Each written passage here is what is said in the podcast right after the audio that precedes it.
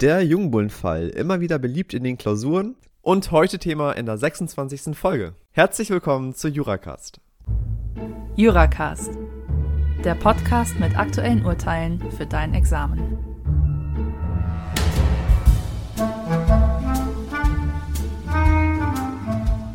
Hallo und herzlich willkommen zu der 26. Folge von Juracast. Mein Name ist Cenk, ich bin Doktorand aus Berlin. Und wenn ihr unsere letzte Folge gehört habt, merkt ihr, oh, es gibt eine kleine Programmänderung. Angedacht war eigentlich heute der Background zu unserer 25. Folge Maulkorb für die Presse. Diese Folge kommt allerdings erst nächste Woche. Um euch die Wartezeit zu versüßen, widmen wir uns heute dem Jungbullenfall, ein BGH-Urteil vom 11.01.1971 und ein Klassiker des Bereicherungsrechts. Der Sachverhalt ist ziemlich schnell erklärt. Der Dieb D stahl dem klagenden Landwirt K zwei Jungbullen und verkaufte sie für damals 1700 Mark an den gutgläubigen beklagten Fleischer B. Fleischer B verwertete diese Bullen in seiner Fleischfabrik und machte sie zu Würstchen. Da der Dieb schon längst über alle Berge ist, klagt der Landwirt K gegen den Fleischer B auf Zahlung eines Wertersatzes für seine schönen Bullen. Die Probleme dieses Falls spielen im Bereicherungsrecht, aber bevor wir dahin kommen, schauen wir uns erstmal andere Anspruchsgrundlagen an. Aufgrund unserer berühmten Reihenfolge Vertrags, vertragsähnlich, dinglich, deliktisch, bereicherungsrechtlich oder bereicherungsrechtlich deliktisch, da gibt es keinen Unterschied mehr. Kurze Randbemerkung, warum ist das so? Beispielsweise kann eine berechtigte GOA, also ein quasi vertraglicher Anspruch, ein Recht zum Besitz darstellen, den wir im Rahmen der Vindikationslage 985 prüfen müssten. Das heißt, man könnte einfach nach oben verweisen. Also das erklärt schon mal, warum quasi vertraglich vor dinglichen Rechten. Vor allem aber, weil das Eigentümer-Besitzer-Verhältnis, das EBV, Ansprüche auf Nutzungsersatz und Schadensersatz, also einige Ansprüche aus dem Bereicherungsrecht und aus dem Deliktsrecht verdrängt. Deswegen dinglich immer vor Bereicherungsrecht und deliktisch. So, genug gelabert. Fangen wir an mit der gutachterlichen Prüfung. Vertragliche Ansprüche gibt es zwischen dem Landwirt und dem Fleischer nicht. Der Fleischer hat ja die Bullen von dem Dieb bekommen, deswegen vertragliche Minus. Wie sieht's mit quasi vertraglichen Ansprüchen aus? Hier könnte eventuell eine GOA in Frage kommen, also ein Anspruch gerichtet auf die Herausgabe des durch die Geschäftsführung erlangten. Fremd war das Geschäft, die Bullen gehörten dem Landwirten, allerdings dachte der Fleischer, jo, das sind meine Bullen, die habe ich rechtmäßig vom D veräußert bekommen, also Fremdgeschäftsführungswille minus. Man könnte über eine angemaßte Eigengeschäftsführung nachdenken, also nach 687 Absatz 2, 681 Satz 2, 667, beziehungsweise in Verbindung mit dem Schadensersatzanspruch aus 678. Allerdings wusste der Fleischer nicht, dass es die Bullen des Landwirten waren. Fremdgeschäftsführungsbewusstsein bzw. Bösgläubigkeit ist damit also Minus. Schreiten wir von den quasi vertraglichen Ansprüchen zu den dinglichen Ansprüchen. In Betracht kommt ein Schadensersatzanspruch aus 989, 990 Absatz 1 Satz 1, also Schadensersatz bei Kenntnis des Besitzers. Wir brauchen zum Zeitpunkt der Verletzungshandlung, also dann, als der Fleischer die jungen Bullen zur Wurst verarbeitet hat, eine Vindikationslage. Landwirt K. müsste Eigentümer sein. Ursprünglich war er das, das waren ja seine Bullen. Eigentümer ist er auch geblieben, als der Dieb die Jungbullen geklaut hat. Und schließlich konnte der Dieb dem Fleischer die Jungbullen auch nicht nach 929 Satz 1 übereignen, weil der Dieb nicht berechtigt war. Auch ein gutgläubiger Erwerb vom Nichtberechtigten nach 929 Satz 1, 932 Absatz 1 scheitert am 935, weil die Bullen im Sinne von Absatz 1 Satz 1 dem Landwirt abhandengekommen sind, Klammer auf, unfreiwilliger Besitzverlust. Hatte der Fleischer ein Recht zum Besitz, er hat zwar einen Kaufvertrag mit dem Dieb geschlossen, allerdings wirkt dieser Kaufvertrag nur zwischen dem Dieb und dem Fleischer, nicht allerdings gegenüber dem Landwirt. Stichwort Relativität der Schuldverhältnisse. Zwischenergebnis Vindikationslage bzw. Eigentümer-Besitzer-Verhältnis plus. Der Schadensersatzanspruch scheitert allerdings an den Voraussetzungen des 99 Absatz 1. Absatz 1 setzt nämlich voraus, dass der Besitzer zum Zeitpunkt des Besitzerwerbs bezüglich seines Besitzrechts nicht im guten Glauben war. Für die Gutgläubigkeit kann man 932 Absatz 2 entsprechend dranziehen. Dort heißt es, der Erwerber ist nicht im guten Glauben, wenn ihm bekannt oder infolge grober Fahrlässigkeit unbekannt ist, dass die Sache nicht dem Veräußerer gehört.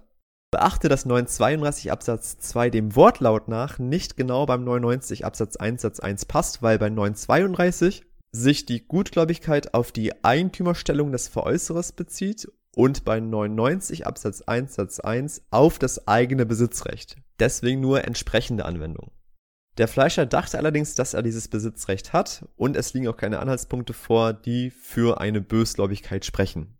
99 Absatz 1 Satz 2 hat einen anderen Maßstab, also nach Besitzerwerb kommt es nur noch auf eine positive Kenntnis an. Und es ist davon auszugehen, dass der Fleischer nach Besitzerwerb bei der Verarbeitung noch immer von seinem vorhandenen Besitzrecht ausging. Also Schadensersatz aus 989,99 minus. Kommen wir zu dem Hauptanspruch, den der BGH geprüft hat. Und zwar hat er geprüft den 951 Absatz 1 Satz 1 also Entschädigung für Rechtsverlust in Verbindung mit, das kann man dazu zitieren, warum sage ich gleich, 812 Absatz 1 Satz 1 Alternative 2, also der Nichtleistungskondition der Eingriffskondition. Das allererste Problem, wofür dieser Fall bekannt ist, kommt jetzt. Und das ist die Frage, sind 951 in Verbindung mit 812 Absatz 1 Satz 1 Alternative 2 überhaupt anwendbar, weil wir ja ein EBV haben. Und wie in der Einleitung erwähnt, sind Nutzungs- und Schadensersatzansprüche des Eigentümers gegen den Besitzer durch die Vorschriften des EBV 987 fortfolgende grundsätzlich abschließend geregelt.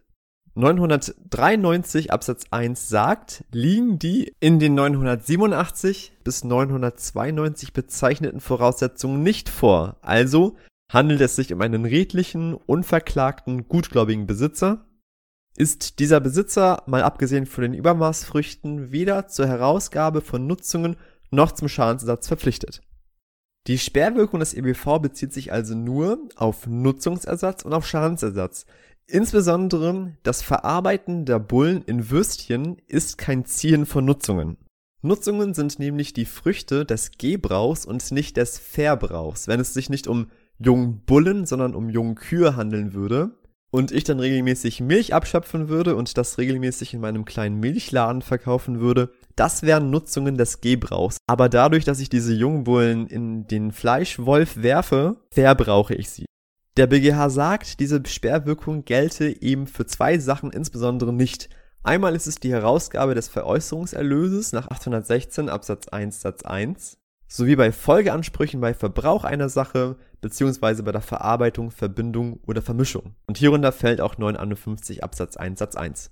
Während als die Sache noch bestand, der Eigentümer die Sache nach 985 herausverlangen konnte, soll der Eigentümer das herausverlangen können, was an die Stelle des ursprünglichen Eigentums getreten ist kann entweder der Verkaufserlös sein nach 816.1.1 oder eben Wertersatz der durch die Verarbeitung verbrauchten Sache.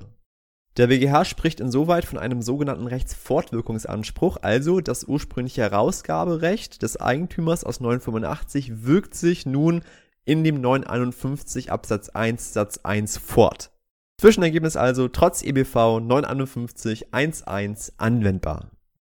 951 Absatz 1 Satz 1 setzt des Weiteren voraus, dass unser Landwirt infolge der Vorschriften der 946 bis 950 einen Rechtsverlust erlitten hat und dass zugunsten unseres Fleischers eine Rechtsänderung eingetreten ist. Der Fleischer hat hier unsere Jungbullen zu Würstchen verarbeitet und deswegen haben wir eine Verarbeitung im Sinne von 59, sodass der Fleischer durch die Verarbeitung unmittelbar auf Kosten unseres Landwirtes gemäß 950 Absatz 1 Satz 1 Eigentum erlangt hat. Also Rechtsverlust des Landwirts plus. Für die weitere Prüfung ist entscheidend, ob 951.1.1 eine sogenannte Rechtsgrund- oder eine Rechtsfolgenverweisung ist. Zum Unterschied, was ist eine Rechtsgrundverweisung und was ist eine Rechtsfolgenverweisung? Ganz einfach, bei der Rechtsgrundverweisung wird auf den Tatbestand, also den Rechtsgrund einer anderen Norm verwiesen. Wir müssen also den gesamten Tatbestand der verwiesenen Norm prüfen. Bei der Rechtsfolgenverweisung wird nur auf die Rechtsfolge einer anderen Norm verwiesen. Das heißt, den Tatbestand muss man dann nicht mehr prüfen. Pi mal Daumen lässt sich sagen, wenn die verweisende Rechtsnorm, also hier 951, relativ wenig Tatbestandsmerkmale hat, und das ist der Fall, handelt es sich um eine Rechtsgrundverweisung. Das bedeutet, wir müssen noch den gesamten Tatbestand der verwiesenen Norm, in unserem Fall 812 Absatz 1 Satz 1 Alternative 2, also die Eingriffskondition prüfen. An dieser Stelle kommt der zweite Knackpunkt dieses Falls. Wir haben gesagt, wir prüfen jetzt die Voraussetzungen des 812.1.1 Alternative 2 Eingriffskondition, also die Nichtleistungskondition. Fraglich ist, können wir das dann überhaupt? Weil wir haben ja gelernt, es gibt den Vorrang der sogenannten Leistungskondition oder auch genannt der Subsidiarität der Eingriffskondition, die besagt, dass 812.1.1 Alternative 2 dann nicht geprüft werden darf, wenn der Konditionsschuldner in unserem Fall der Fleischer, den Konditionsgegenstand, was das genau ist, das schauen wir gleich, irgendwie durch Leistung bekommen hat. In einem solchen Fall wird grundsätzlich übers Eck abgewickelt, wie man so schön sagt, also grundsätzlich innerhalb der Leistungsbeziehung im jeweiligen Schuldverhältnis. Das wird unterschiedlich begründet. Eine Begründung ist, dass durch eine Eingriffskondition nicht die Einreden des Konditionsgegners aus dem Schuldverhältnis mit seinem jeweiligen Vertragspartner abgeschnitten werden sollen. Man muss sich vergegenwärtigen, dass in solchen Fällen irgendein Dritter kommt, den der Konditionsgegner niemals zuvor gesehen hat und sagt, gib mir irgendwas. Wenn der Konditionsgegner aber dann sagt, ich habe aber die und die und die Einrede, dann sagt der Konditionsgläubiger, ist mir egal, das ist eine Sache zwischen dir und deinem Vertragspartner, das interessiert mich nicht. Und genau das soll verhindert werden. Also große Frage, der wir uns jetzt widmen, hat unser Fleischer irgendwie etwas durch Leistung erlangt und in Betracht kommt eine Leistungsbeziehung zwischen dem Dieb D und dem Fleischer B. Bei der Bewertung der Frage, ob eine Eingriffskondition durch eine Leistungsbeziehung gesperrt ist, droppt der BGH regelmäßig eine Phrase, die sinngemäß sagt, dass sich bei bereicherungsrechtlichen Mehrpersonenverhältnissen jegliche schematische Lösung verbietet. Es müssen auch gesetzliche Wertungen herangezogen werden, wie beispielsweise aus dem minderjährigen Recht, aber auch beispielsweise 935 Absatz 1. Nach BGH sei die gesetzliche Wertung des 935 der Eigentümerschutz bei abhanden gekommenen Sachen. Aus 935 als gesetzliche Wertung ergibt sich also die mangelnde Schutzwürdigkeit des Leistungsempfängers, also des Fleischers, weswegen vom Grundsatz des Vorrangs der Leistungskondition abgewichen werden muss. Unser Fleischer wurde nämlich nicht Eigentümer durch 929 Satz 1, 932, sondern durch einen gesetzlichen Eigentumserwerb nach 950. Der BGH sagt, ich zitiere, der Eigentumserwerb des Dritten beruht nicht auf dem Veräußerungsgeschäft, dem im Gegenteil 935 jede Rechtswirksamkeit abspricht, sondern alleine auf den 946 fortfolgenden. Diese Bestimmungen geben aber für sich allein keinen rechtfertigen Grund für die Vermögensverschiebung ab halten also fest, der BGH argumentiert mit den Vorschriften zum gutgläubigen Erwerb. Nur in den Fällen der 932 fortfolgende hat sich der Gesetzgeber gegen den Eigentümer und für den Erwerber entschieden. In allen anderen Fällen, insbesondere bei abhanden gekommenen Sachen, fällt die gesetzgeberische Wertung zugunsten des Eigentümers aus. Vergleich 935. Außerdem haben wir gesagt, dass 951 Absatz 1 Satz 1 einen Rechtsfortwirkungsanspruch zu 985 darstellt und wenn der Landwirt nach 985 die Jungbullen aufgrund eines gescheiterten Eigentumserwerbs nach 935 herausverlangen hätte können, ist das ein Widerspruch, wenn man jetzt sagt beim Rechtsfortwirkungsanspruch, das soll aber beim 951 nicht gehen. Die Literatur argumentiert da ein wenig anders und stellt auf den Leistungsgegenstand ab. Leistung wird definiert als bewusste, zweckgerichtete Mehrung fremden Vermögens. Aber um was wurde denn das Vermögen des Fleischers gemehrt?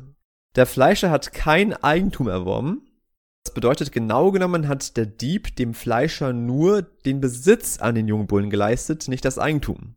Wir haben also nur eine Leistungsbeziehung hinsichtlich des Besitzes, nicht des Eigentums.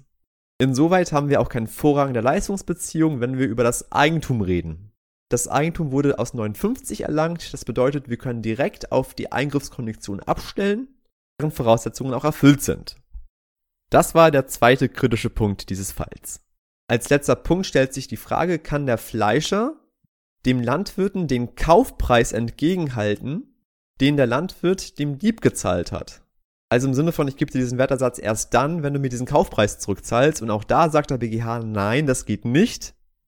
Auch einem Anspruch des Landwirts aus 985, also vor der Verarbeitung, hätte der Fleischer den an den Dieb gezahlten Kaufpreis nicht entgegenhalten können. Auch hier wieder Stichwort Relativität der Schuldverhältnisse. Das gleiche muss deswegen auch für den Rechtsfortwirkungsanspruch aus 951 Absatz 1 Satz 1 gelten. Ergebnis also, der Landwirt hat gegen den Fleischer einen Anspruch aus 951 Absatz 1, 812 Absatz 1 Satz 1 Alternative 2, 818 Absatz 2 auf die Zahlung eines Wertersatzes. Wir nehmen aus diesem Urteil drei Dinge mit. Die erste Sache ist, EWV sperrt zwar Ansprüche des Eigentümers gegen den gutgläubigen unverklagten Besitzer, richtet auf Schadensersatzansprüche und Nutzungsersatzansprüche, nicht aber auf sogenannte Rechtsfortwirkungsansprüche, die anstelle des ursprünglichen Herausgabeanspruchs treten. Das sind insbesondere 816 Absatz 1 Satz 1, die Erlösherausgabe, und 951 Absatz 1 Satz 1. Die zweite Sache ist, Grundsätzlich sperrt die Leistungskondition die Eingriffskondition. Aber bei der Rückabwicklung bereicherungsrechtlicher Mehrpersonenverhältnisse verbietet sich jede schematische Lösung, weswegen wir auch die gesetzlichen Wertungen, beispielsweise 935, heranziehen. Der 935 schützt den Eigentümer und ermöglicht ihm im Ergebnis seinen Anspruch aus 985 geltend zu machen. Das gleiche muss auch dann für den Rechtsfortwirkungsanspruch des 985, nämlich den 951, gelten. Schließlich kann der Anspruchsgegner, also in unserem Fall der Fleischer, der zum Wertersatz verpflichtet ist, den an einen dritten gezahlten Kaufpreis nicht entgegenhalten, weil das ebenso wenig möglich wäre beim 985. Das war der Jungbullenfall. Ich hoffe, ihr konntet einiges mitnehmen bzw. auffrischen.